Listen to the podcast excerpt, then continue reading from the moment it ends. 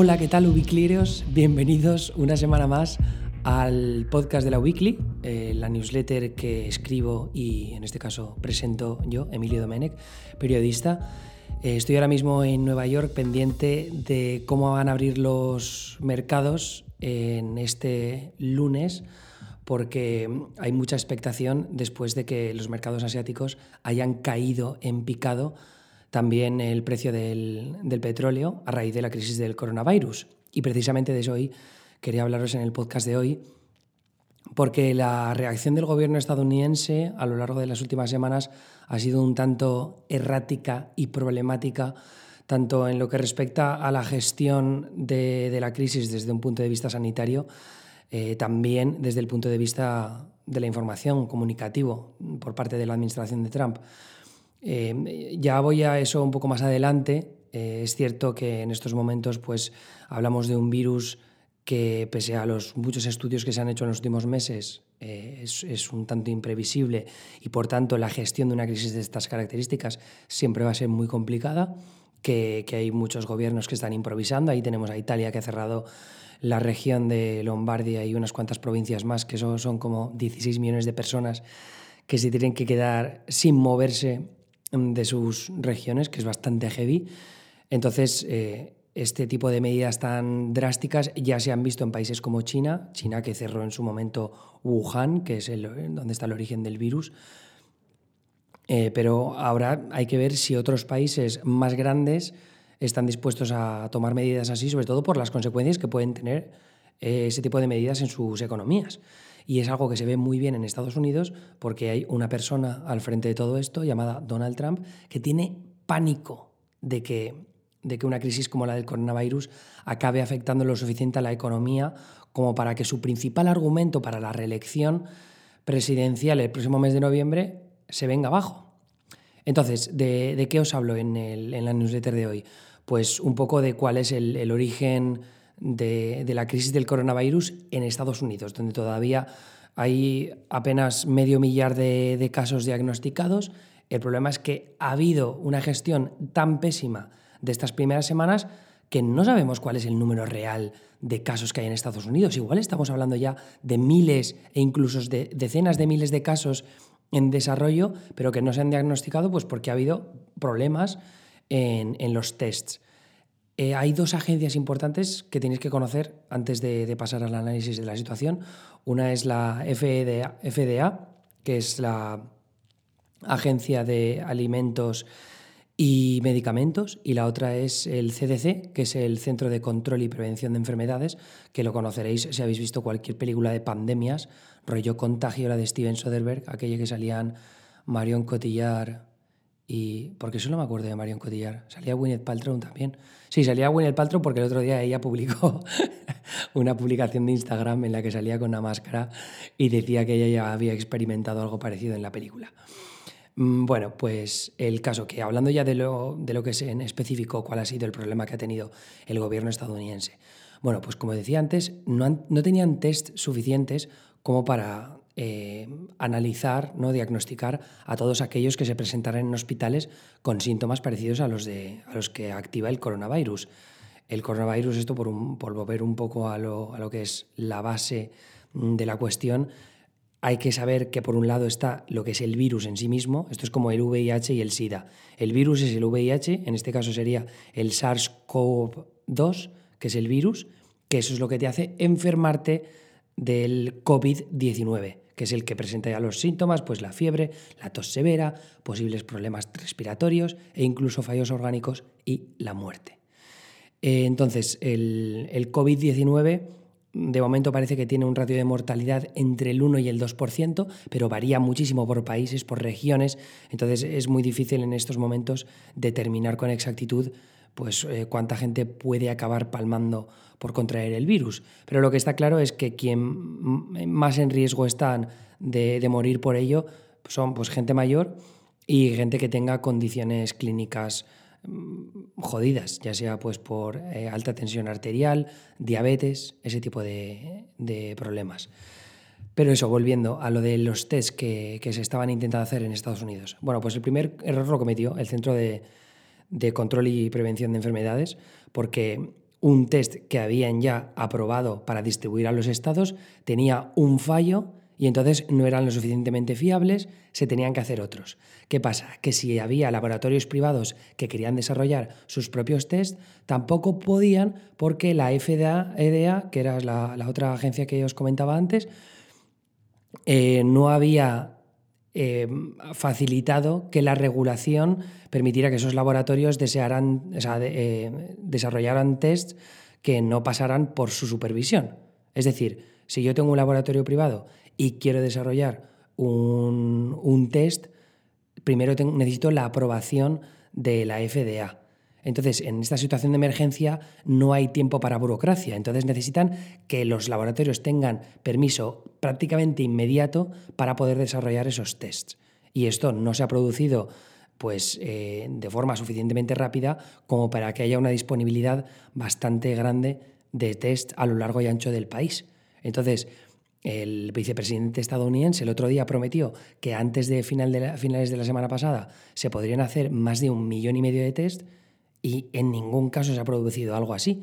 De hecho, The Atlantic publicó el otro día un artículo que decía que solo se han hecho como menos de 2.000 tests a lo largo del país, que es una miseria, o sea, es poquísimo. Esto lo que, no quiere, los que no, lo que nos quiere decir es que puede haber, eh, por culpa de la, esto es por culpa del CDC, por cierto, pero que haya casos en los que se ha presentado una persona con síntomas de coronavirus, pero como no ha viajado recientemente fuera del país, no ha venido de Irán, de Italia o de China, pues no ha cumplido los requerimientos para que le hagan el test y por tanto no se lo han hecho. Así que luego igual se ha vuelto a casa en metro y ha contagiado a 50 personas más.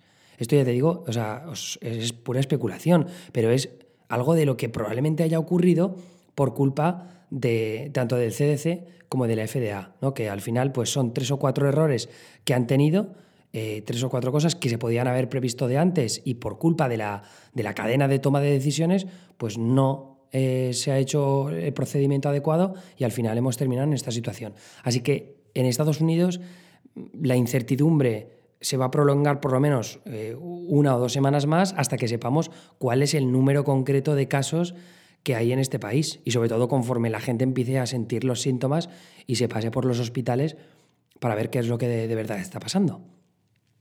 Eh, el otro problema, que es eh, el origen quizá, es que la administración de Trump en 2018 se deshizo de tanto del líder o el responsable como el equipo de liderar la respuesta estadounidense en el caso de que se produjera una pandemia letal de estas características.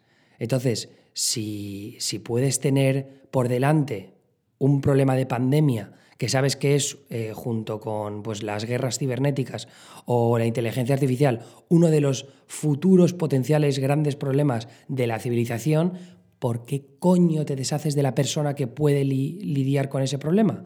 Pues bueno, abaratar costes o, hacer más pequeño el equipo de, seguridad nacional, lo que sea, pero el caso es que el gobierno de Trump tomó una mala decisión en 2018 y eso ha sido una de las razones por las que ahora están pasando por este problema. Y luego el otro caso, lo que comentaba al principio del podcast, es que Trump es un liante y como le gusta rebajar la histeria, que es normal, que es algo que me parece bastante bien, pero por otro lado, él también quiere rebajar la histeria para que los mercados no se vuelvan locos y la bolsa no sigan cayendo en picado como ha estado cayendo en picado estos días y como probablemente caiga de forma miserable este lunes, aunque todavía falta una hora para que abran los mercados, conforme os grabo esto. Él tiene una serie de declaraciones que he listado en la newsletter que podéis ir leyendo, que son todo mentiras. O sea, el 20 de enero lo tenemos todo bajo control, todo va a salir bien. Mentira. Llegado abril, en teoría, cuando el clima sea un poco más caliente, se irá el coronavirus de forma milagrosa. No exactamente. Quizás se reduzca la capacidad de transmisión, pero eso no significa que el virus se vaya a tomar por viento.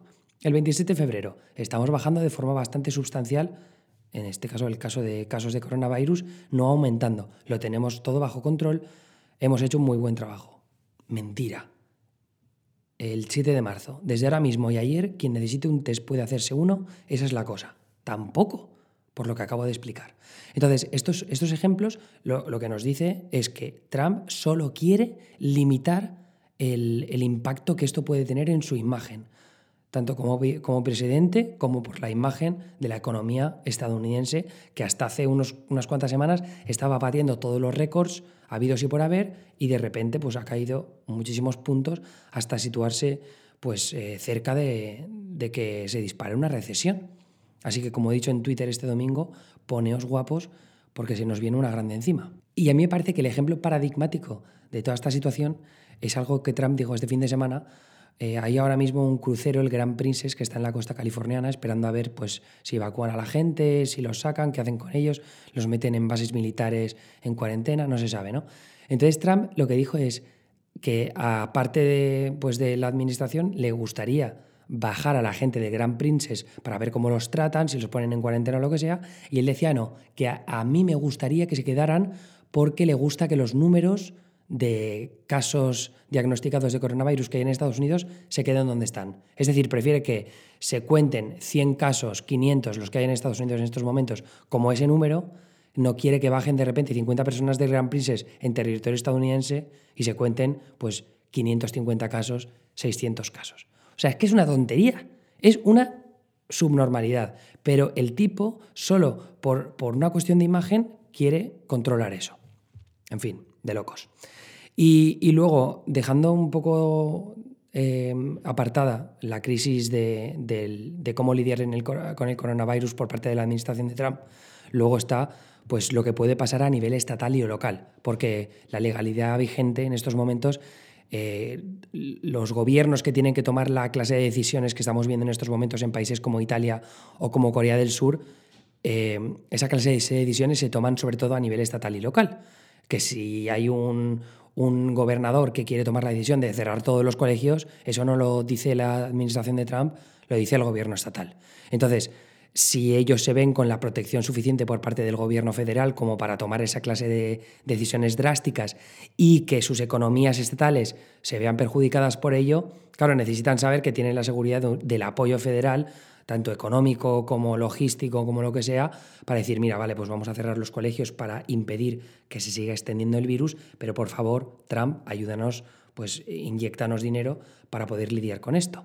Entonces es una cuestión de que haya pues, eh, colaboración, coordinación entre los distintos niveles de, gobierno en Estados Unidos para que esto todo vaya eh, por el buen camino. El problema que va a tener Estados Unidos en los próximos meses y conforme se, eh, se produzcan más casos y sobre todo más gente enferme es que en, España, o sea, en Estados Unidos hay mucha gente con seguros privados, seguros médicos privados, que los tratamientos del coronavirus no tienen por qué estar necesariamente cubiertos. Es decir, que de, momento parece que los tests sí que son gratuitos, es decir, que tú puedes ir a un hospital y no te cobran nada por hacerte el test. Esto de momento, porque parece que hay excepciones de los tests hechos en laboratorios privados que al parecer sí que te pueden llegar a cobrar por ellos, pero luego el tratamiento, si tú tienes síntomas de coronavirus, tienes fallos orgánicos, tienes problemas respiratorios, te ponen oxígeno, eso luego te puede repercutir en lo que te cubre el seguro y si llega un punto que tu seguro médico privado no es lo suficientemente bueno, vas a tener que empezar a pagar tú y lidiar con los costes de ese tratamiento. Y los costes de esos tratamientos en Estados Unidos son una jodida barbaridad. Y hay gente que igual va a acumular eh, facturas médicas de los miles de dólares que a mucha gente de clase media los puede dejar en la bancarrota. La gente que es pobre, la gente que es más mayor de 65 años, la gente que tiene discapacidades, bueno, ellos tienen accesos a programas del gobierno eh, gratuitos o con bastante descuento como Medicare y Medicaid. Pero el resto de la ciudadanía, y sobre todo los 27 millones de personas que no tienen seguro médico privado, ¿qué pasa con ellos? Pues vamos a ver una crisis bastante gorda del sistema sanitario estadounidense privado que pues lo va a poner todo contra las cuerdas. Así que va a, ser, va a ser muy interesante de ver y problemático. Yo, por ejemplo, ya os puedo decir que no tengo seguro médico en Estados Unidos y como me coja, como me coja el coronavirus, no sé qué va a pasar. Bueno, pues no habrá podcast, no pasa nada. En fin, y luego, eh, ya pasando, dejando el coronavirus de lado, el otro apartado es que tenemos por delante una semana intensísima en las primarias demócratas porque hay elecciones demócratas de primarias en Michigan, que es un estado que reparte bastante bastantes candidatos y que parece que va a ser todo o nada para Bernie Sanders. Ha hecho como cinco o seis eventos este fin de semana en Michigan porque sabe que tiene que ganar allí para remontar a Joe Biden estas primarias. Luego también hay primarias en el estado de Washington. El estado de Washington es especialmente interesante porque ha habido, o sea, es el estado que más casos de coronavirus ha tenido estas semanas, entonces falta ver si a última hora no se cancelan las primarias pues para no tener conglomeraciones, conglomeraciones o aglomeraciones de gente y de que el contagio pues se extienda más todavía por el estado y haya una crisis mayor por allí. Entonces hay que estar pendientes de eso, a ver lo que pasa, porque Washington en principio es un estado que le beneficia mucho a Bernie. Son bastante progresistas, la ciudad de Seattle tiene, ya digo, mucho progresismo y Bernie además ganó las primarias demócratas en el estado en 2016 contra Hillary Clinton. Así que eh, pendientes de esos dos estados sobre todo, también hay primarias en Missouri, en Dakota del Norte, en Mississippi, que es un estado que en principio beneficia mucho a Joe Biden porque hay una población afroamericana bastante grande. Así que seguidme en Twitter, arroba nanísimo, los que no me sigáis todavía, porque ahí voy a, voy a estar comentando en directo el martes que cómo se cuecen los acontecimientos.